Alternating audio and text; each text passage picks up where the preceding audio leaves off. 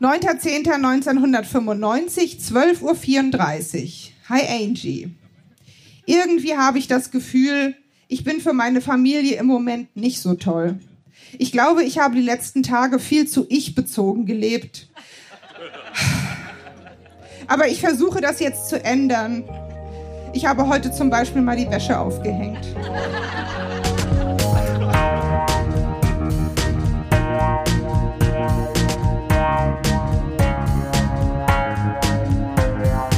Texte von gestern. Erwachsene lesen Dinge, die sie als Kinder geschrieben haben.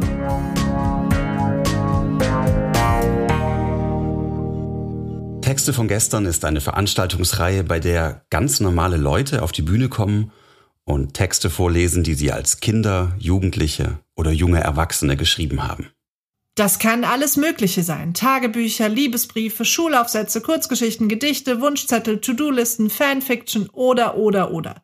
Texte, die man in dem Moment mit himmelhoch jauchzendem Pathos verfasst hat und die uns heute zeigen, wie wir die Welt damals gesehen haben. Zusammen erinnern wir uns und feiern die Tragödien, Absurditäten und die Kleinigkeiten des Aufwachsens.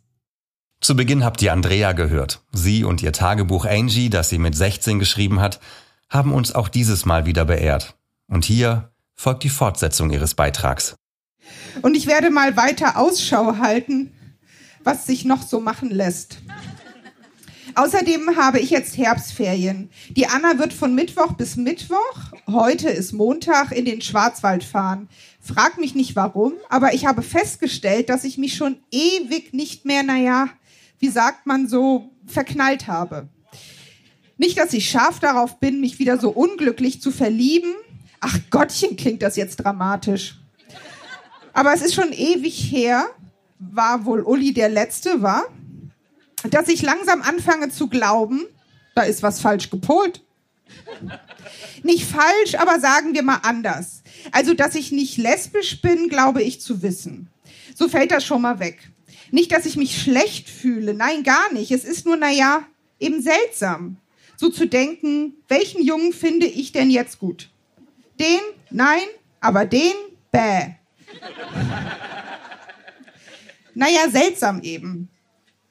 Das liegt aber einfach daran, dass es im Moment so ist, dass jeder, den ich kenne oder eben sehe, mich absolut wenig beziehungsweise gar nicht interessiert. Jetzt glaube aber nicht, also ich sage Jungen, i. Überhaupt nicht. Jungen sind toll, fabelhaft, genial, gut aussehend und so weiter. Genauso sind sie auch abartig, eklig, schleimig.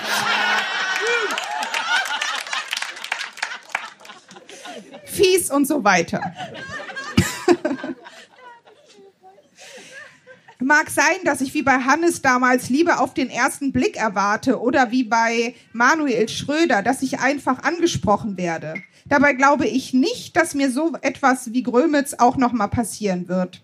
Bis auf das Ende wäre das natürlich traumhaft. Es könnte natürlich auch sein, dass ich mich äh, selbst verliere und wirklich äh, vielleicht Angst habe, mich zu verlieben aus Angst vor einer Absage. Tja, ja, wer weiß. Ich sage nur, be yourself, no matter what they say. Yours, Angie geht weiter. 12.10.1995, 16.29 Uhr. Von wegen Ferien sind schön. Ganz und gar nicht, wenn man hier so alleine abhängt. Den ganzen Tag hocke ich vor dem Fernseher und so. Langeweile ist angesagt. Dann komme ich mir total zu fett vor. 61 Kilogramm im Moment. Und so. Echt geil. Dann kommt immer der Wunsch, hätte ich doch einen Freund und so. Echt geil. Deine Angie. 13.10.95 in Klammern Freitag, 12.47 Uhr. Naja, ich bin ja im Großen und Ganzen eigentlich nicht abergläubig. Nur die Nacht heute war echt ätzend. Ich bin nämlich schon um 10 Uhr, also 22 Uhr ins Bett und lag dann sage und schreibe vier Stunden im Bett und konnte bei Gott nicht einschlafen. Ich bekam fast einen Koller und rastete aus. Und dann bin ich heute Morgen schon um 7 Uhr aufgewacht. Da bekam ich gerade noch mal zu viel konnte dann aber glücklicherweise noch mal einschlafen, so bis 9.15 Uhr. Und sozusagen als Entschädigung hatte ich einen total schönen Traum. Also ist ja irgendwie schon peinlich, aber ich habe es nun mal geträumt. Ich wäre mit Ethan Hawke zusammengekommen. Obwohl derjenige gar nicht wie er aussah und schon im Traum fiel mir auf, dass er die Haare von meinem Bruder hat. Ja, und jetzt habe ich wieder dieses süße, schöne Gefühl des Verliebtseins. Obwohl es sich ja nur auf einen Traum bezieht. Doch sind Träume immer nur Schäume? Oder steckt da möglicherweise ein Körnchen meiner Zukunft drin? Ich weiß es nicht, nur dass es unheimlich schön, obwohl so trügerisch ist. Deine Angie. 14.10.1995, 13.29 Uhr. Hi Angie. Ich habe noch gar nicht erzählt, dass der Jens eine neue Freundin mal wieder hat. Mara. Sie ist echt süß und hat die totale Modelfigur. Weißt du, es gibt Leute, wenn ich die treffe, dann fühle ich mich, naja, wie soll ich das sagen? Überlegen. naja, bei denen habe ich das Gefühl, ich sei denen mit meiner Lebensphilosophie voraus.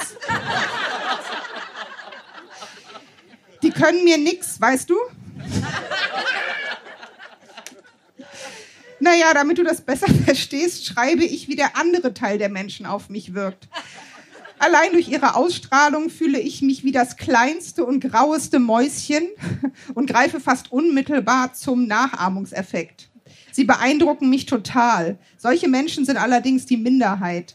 Zu denen kommt noch, dass sie total freundlich sind. Also nicht arrogant oder so. Das ist nämlich ein gewaltiger Unterschied. Es gibt auch Leute, die selbstbewusst sind, doch eben total arrogant und unfreundlich. Und ich glaube eben, dass Mara so ein Mensch ist, der mich beeindruckt. Deine Angie. Danke.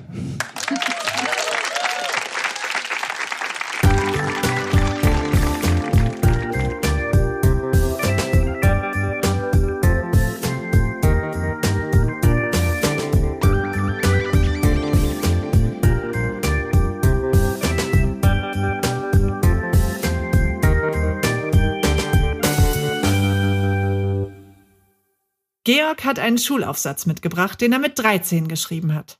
Seine ganz eigene Fassung des Flaschenteufelchens. Datum Fragezeichen. Ich sollte ja die, die Fehler mit ansagen. Vermutlich Mai 67. Was ich machen würde, wenn ich das Flaschenteufelchen besäße. Ich sitze wieder einmal zu Hause im Sessel und träume so vor mich hin. Da fällt mir die Flasche ein, die ich vor einiger Zeit billig gekauft habe. Die Flasche soll eine besondere sein und die Kraft haben, jeden Wunsch zu erfüllen. Ich suche sie in der Rumpelkammer, um sie zu erproben. Ich lasse mir nun den ersten Wunsch erfüllen. Ich möchte jetzt im Jahre 1625 sein, aber mit derselben Kleidung, die ich jetzt anhabe. Ich gehe zu den Königen und unterhalte mich mit ihnen über die Zukunft und erzähle ihnen vieles davon. Könige gibt es dann nur noch wenige, sage ich ihnen. Nun ziehe ich weiter durchs Land als großer Mann. Nun möchte ich zurück in die heutige Zeit. Jetzt mache ich eine Weltreise und freue mich über mein Glück. Zurück von der Reise sehe ich mir Deutschland mal richtig an. Die Erde ist mir jetzt auch schon zu klein. Ich wünsche mir eine Luxusrakete und fliege damit auf den Mond. Dort wünsche ich mir, dass auf dem Mond eine Stadt entsteht und an jedem Haus eine Flagge von Deutschland weht. Nun wünsche ich mir eine Raketenverbindung von Mond und Erde. Die Raketen fliegen dann viermal täglich vom Mond zur Erde und zurück. Als erster betritt das deutsche Staatsoberhaupt die Stadt und ich besichtige mit ihm die technischen Einrichtungen. Wenn wir zurück sind, schicke ich Wissenschaftler auf den Mond, die von Robotern angewiesen werden. Ich selber bleibe auf der Erde und fahre dann mit meiner Privatrakete auf den Mond, wenn es mir gefällt. Die letzten beiden Wünsche lauten, Deutschland soll wiedervereint werden und einen ruhigen Lebensabend für mich. Die Flasche verkaufe ich dann nach Vorschrift und genieße den Rest meines Lebens in Ruhe. Dankeschön.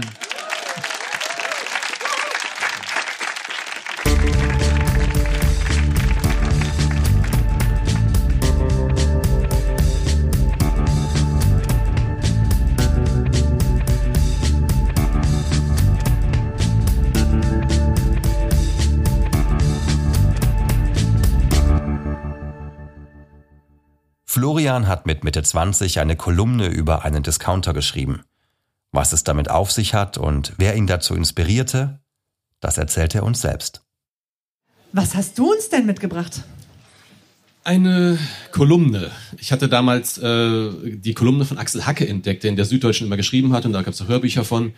Und ich hatte irgendwie, da war ich so 24, 25, so eine Phase, wo ich auch versucht habe, so satirische, lustige Kolumnen zu schreiben die aber nie veröffentlicht wurden.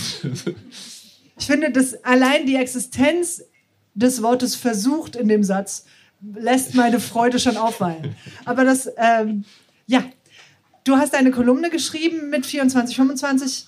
Müssen wir irgendwas wissen, um das zu verstehen? Meine Frau sagte, lass den einen Absatz raus, weil man den Laden nicht kennt. Also sie kannte ihn nicht. Aber äh, Tom, Tom hat früher auch Lebensmittelmärkte gehabt und nicht nur Baumärkte. Ich weiß nicht, in Hessen gibt es die als Lebensmittelmarkt, hier anscheinend nicht so. Ah, das ist sehr gut, dass du sagst. Ich hätte ja. das nicht gewusst.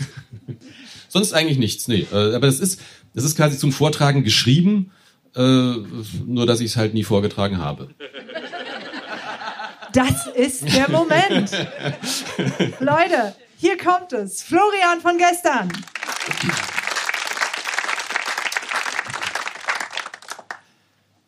Discounter von Florian Hoffmann. Discounter.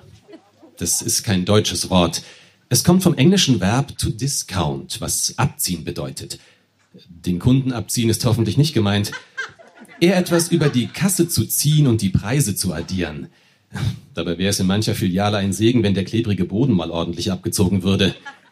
Der Inhalt zerbrochener Limonade und Bierflaschen, festgetretene Kaugummis, frisches Harz vom Parkspaziergang, aus dem Sohlenprofil gasende Schlieren von Hundekot, sprich verkrustete und klebrige Substanzen aller Art garnieren hier und da die Gänge. Warum entfernen? Das ruckartige Schuhablösen aus der Klebemasse hat ja auch einen praktischen Nutzen. Die Mitarbeiter werden so über das Eintreten neuer Kunden informiert – da die Kundeneintrittswarnklingel seit Monaten defekt ist. Könnte auch sein, dass die Angestellten, natürlich außer der Azubine an der einzigen besetzten Kasse, in ihrem einseitig verspiegelten Büro sitzen und an den schmatzenden Fußlösegeräuschen auszumachen versuchen, ob es sich um einen Mann oder eine Frau handelt, welches Schuhmodell die Dame von Welt gerade trägt, oder ob ein Schuh wie einbetoniert am Platz geblieben ist, während sein Träger gerade einbeinig im Laden balanciert, panisch versuchend nicht auch noch den Socken durch eine unbedachte Bewegung an die Schnellklebemasse zu verlieren. Man könnte diesen Kit im Hausbau verwenden. Manchmal, wenn ich einkaufen gehen muss, ich möchte es prinzipiell nie, denn dann gehe ich meistens zu den Discountern mit möglichst wenigen Buchstaben. Je weniger, desto billiger. Wirklich günstige Läden erkennen Sie an zweisilbigen Namen, die in einem Gespräch wie beiläufig zum Name-Dropping verwendet werden können. Aldi, Lidl, französisch übrigens Lidl, Netto, Norma. Sind das eigentlich Anagramme? Ich habe keine Ahnung, was Aldi bedeuten könnte. Ich hatte mit dem Kürzel bisher auch nur einmal Probleme. Als ich mal während einer Weihnachtslesung einen Satz unglücklich betonte, in dem sinngemäß aus Es schneite und all die Kinder zogen sich warme Mäntel an. Eine Horde von all die Kindern wurde. Und wer jetzt an Real oder Rewe denkt, die sind so halb Fisch, halb Fleisch. Ich nenne sie gern Unterregal-Discounter. Gehobenere Läden nennen sich Lebensmittelmärkte. Edeka, Tengelmann oder Kaufland. Okay, das sind nur zwei Silben. Aber die lassen sich pro Buchstabe bezahlen. Penny hebt sich ein wenig von der Akronymlandschaft ab. Wenigstens ein anständiges Wort. Aber schon zu D-Mark-Zeiten fand ich den Namen nicht besonders griffig, da es korrekt Pfennig hätte heißen müssen. Und seit kurzem haben wir Cent. Es wäre also ein einsilbiger Name frei, der europaweit funktioniert. Mein Vorschlag für den Slogan zur Umbenennung. Penny heißt jetzt Cent, sonst ändert sich nichts. Ja, das reimt sich nicht, ich weiß. Gab es den Spruch nicht schon mal? Ein anderer Einsilber ist Tom. Oder Tum? Da weiß ich nicht mal, wie man das ausspricht. Als der Turm in den 90ern sein Logo und die Farbgebung in ein futuristisches Schwarz-Rot änderte, wusste ich, dass meine Kindheit beendet war. Ich war auf langen Einkaufszügen mit meiner Mutter und meinem Bruder dort quasi aufgewachsen. Es wurden alle Schilder ausgetauscht und der gesamte Innenraum neu gestaltet. Ich fand mich überhaupt nicht mehr zurecht. Wir zogen dann weg. Nun, bei den Discountern stört mich eine Sache ganz besonders. Ich trauere der Zeit nach, in der es noch die lange Ablagefläche hinter den Kassen gab, in die die Kassiererin meine Einkäufe buxierte, nachdem sie sie über den Scanner gezogen hatte. Vereinzelt gibt es sie noch. Aber bei den Discountern wurden sie wegrationalisiert. Zu viele Staus. Ich glaube auch, das Arbeitstempo der Kassiererinnen wird überwacht. Wie viele Artikel scannen sie in einem abgesteckten Zeitfenster? Wenn ich endlich an der Kasse bin, sehe ich, wie sich die Augen der Azubine verengen. Ihre Nüstern sich blähen. Ihr das Verabschiedungslächeln, welches sie dem Vorkunden eben noch schenkte, aus dem Gesicht sackt. Ihr ganzer Körper sich vor Anspannung bedrohlich durchbiegt.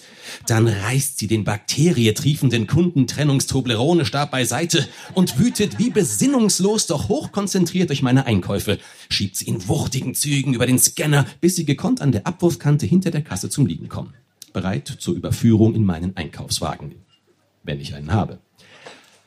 Leider kann ich mit dem Olympioniken-Sprint der Dame nur mithalten, wenn mein Artikelvolumen die Kubikzentimeter der Ablagefläche nicht überschreitet und ich zu Hause mit meinem Buch Lebensmittelumverpackungsschnellstapelkurs für Dummies bis zur Erschöpfung trainiert habe.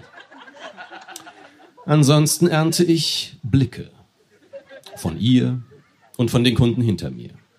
Ich lege meine Waren ja schon in der dem Buch entnommenen besten Quickstapelreihenfolge, Kapitel 32, Absatz 9, aufs Band.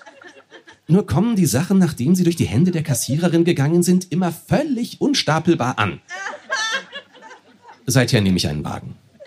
Auch wenn ich nur drei Dinge kaufe. Sie kann jetzt alles über die Abwurfkante hinausschieben. Wir sparen so viel Zeit. Ich habe nun auch den Sinn der langen Ablagen an den Fensterscheiben hinter den Kassen verstanden. Früher packten da für mich nur die Loser, die nicht schnell stapeln konnten. Ich denke heute besser von Ihnen. Ich weiß, es sind gescheiterte Einkäuferexistenzen, die dem Druck des Systems nicht länger standhalten konnten. Dafür zahle ich jetzt immer bar. So kann ich den Spieß wenigstens nach der Olympia-Vorstellung umkehren. Und die Kassiererin kann Kraft für den nächsten Lauf schöpfen und sich auf die ungeordneten Artikel auf dem schwarzen Band hinter mir konzentrieren. Vielleicht nochmal den Gleitfilm darauf glatt polieren, solange ich im untersten Winkel meines Geldbeutels nach dem festgeklemmten 1-Cent-Stück suche. Dann fällt für sie der neuerliche Startschuss. Ich hab's gleich. Achtung, fertig, los! Danke.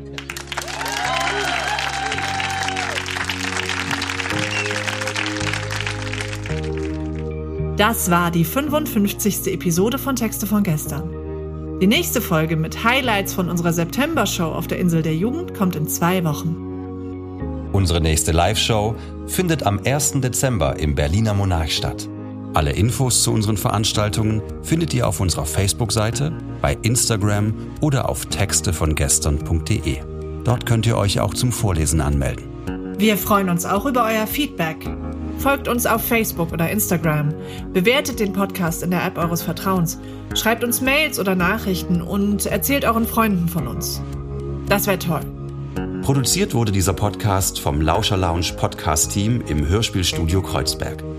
Die Musik ist von Tillmann Erhorn und das Artwork von Laura Trump vom Studio Schön Laut. Für die Veranstaltungen und die Kommunikation sind die tollen Kade Kokinos und Annabel Rüdemann verantwortlich.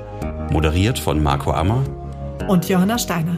Wir danken unserem traumhaften Publikum und allen, die sich mit ihrem Text von gestern auf unsere Bühne getraut haben. Na dann, bis zum nächsten Mal.